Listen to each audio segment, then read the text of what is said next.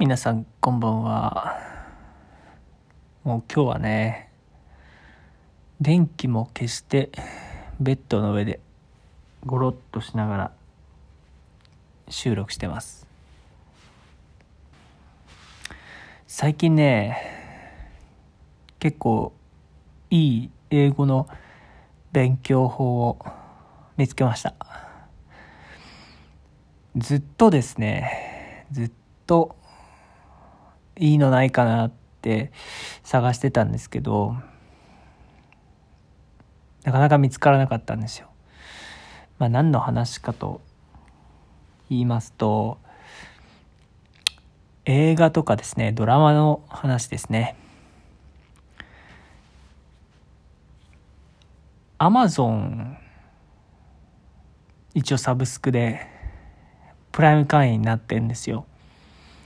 で今まで探して、まあ、探してっていうか普通に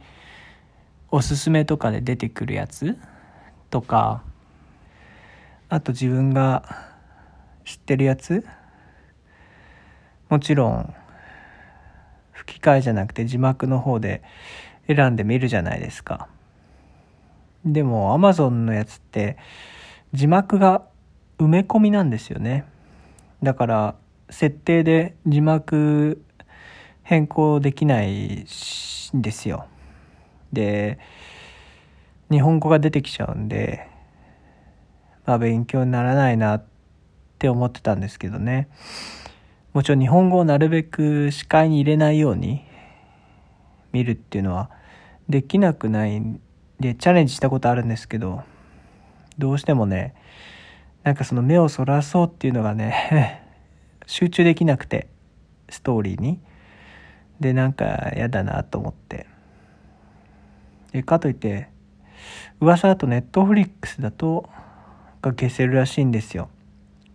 まあ消せるだけじゃなくて英語の字幕に切り替えたりとかできるらしいんですけど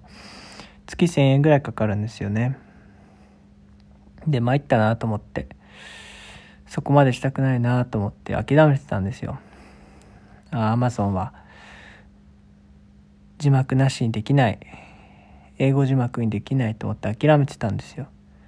でそしたらねなんと、まあ、できないのはできないで変わらないんですけど Amazon ってオリジナル番組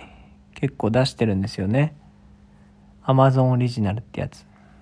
まあ有名なのがこの配信でも話した「バチェラー」みたいなやつ。あ結構面白いけどまあ、他でやってるやつとか配配給された映画を、まあ、権利を、まあ、買ってるのか借りてるのかな？借りてアマゾンが流してるわけではない。オリジナルのねアマゾンが作ったやつっていうのが、まあ、バチェラーがあるのは知ってたし、まあ、他にもいくつかねオリジナル番組あるのは知ってたんですけど知らなかったのがその海外もののアマゾンオリジナル番組ってはすごい20とか30ぐらい番組によっては言語を選べるんですよ。で字幕も選べるんですよ。だから Amazon オリジナルで面白いやつを見つければ英語の勉強に使えるっていうのに気づいたんですね。であとポッドキャスト聞いてるとやっぱり幼児向け子供向けのやつがいいっていうのが出てくるんで、まあ、英語が簡単だったりゆっくり話すからっていうことらしいんですわ。で Amazon Kids ってやつがね結構そういうオリジナル番組でいっぱいあってね。まあそれを字幕なしでまず見てっていうのをね今何個か面白そうだなっていう番組ドラマまあ、大体ね、30分前後なんですよ。前後っていうか弱かなぐらいで見れるやつがね、結構たくさんあって。まあ、それ、まあ一晩中見てます。家帰ってご飯食べて、8時とか9時ぐらいから今12時前ぐらいかな。まあ、それをね、ずっと見てます。でもね、多分英語は簡単なんですけど話すスピードがやっぱり速いんでなかなかね聞き取れるとこは聞き取れるんですけど、まあ、結構聞き取れないですね。試しに本当に難しい英語使われてないかって確認するためにさっきね初めて英語字幕つけて見てみたんですよ。一回見たやつね。字幕なしで見たやつの25分番組のやつをもう一回英語字幕ありで今度は見てみたんですよ。そしたらね確かに難しい言葉はそんな使ってないですわ。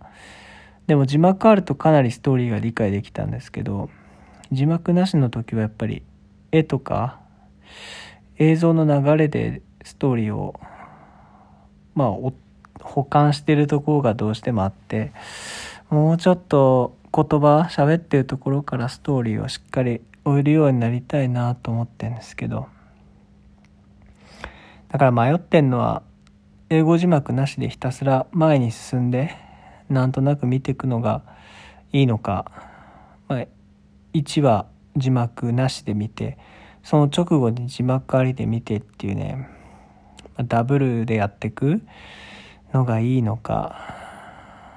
ちょっとわからんのですわ。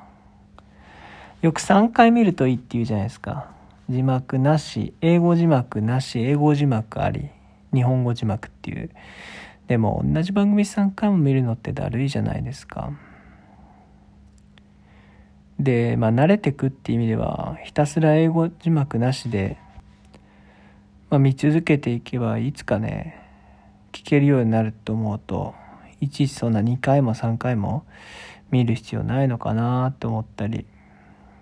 とはいえわからないままね英語字幕なしで聞き流してってわからないままじゃ困るし。うーん今ちょっと英語字幕ありで少なくとも2回目を見るかどうかは悩んでます。まあ今日はそんなとこですかね。また